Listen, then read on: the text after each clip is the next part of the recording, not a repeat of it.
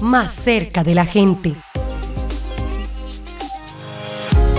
El arte y el medio ambiente suelen ir muy ligados últimamente, pues las personas son cada vez más conscientes de su papel en la conservación del planeta. Es el caso de don Armando Rodríguez, mecánico del municipio de La Unión, quien ha dedicado la mayor parte de su vida a esta importante labor, pero además a reciclar y darle un nuevo uso a muchos de los implementos y piezas que se desechan en su taller. Así es como decidió compartirnos un poco sobre su experiencia. Mezclé la parte que es mecánica de maquinaria y hierro hace como unos 40 años. La elaboración es muy sencilla. Tomo partes de los carros, tricetas, crucetas, rodamientos, balines. Entonces ya los voy acomodando, los voy amontonando y después ya creo la imagen. Entre su larga lista de creaciones se encuentran animales, figuras humanas, objetos e imágenes religiosas. Muchas de ellas las conserva, otras las ha vendido o simplemente las ha obsequiado a sus seres queridos. Cuando empecé las primeras que hice en el campo fue como alusivas a la maquinaria. Por ejemplo, en la primera pieza que hice fue un tractor con un remolque que traje en una empresa y vino un señor de Estados Unidos y se enamoró de ella y dijo que se la llevaba.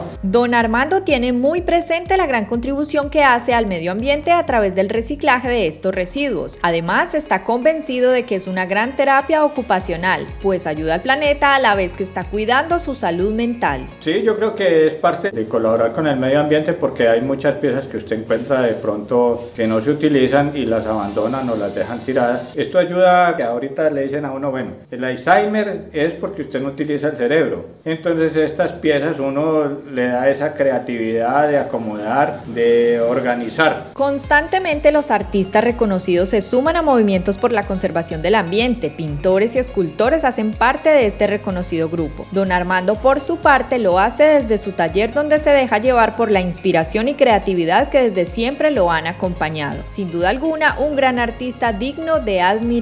Para En Modo Verde Radio informó Jessica Nao Carvajal.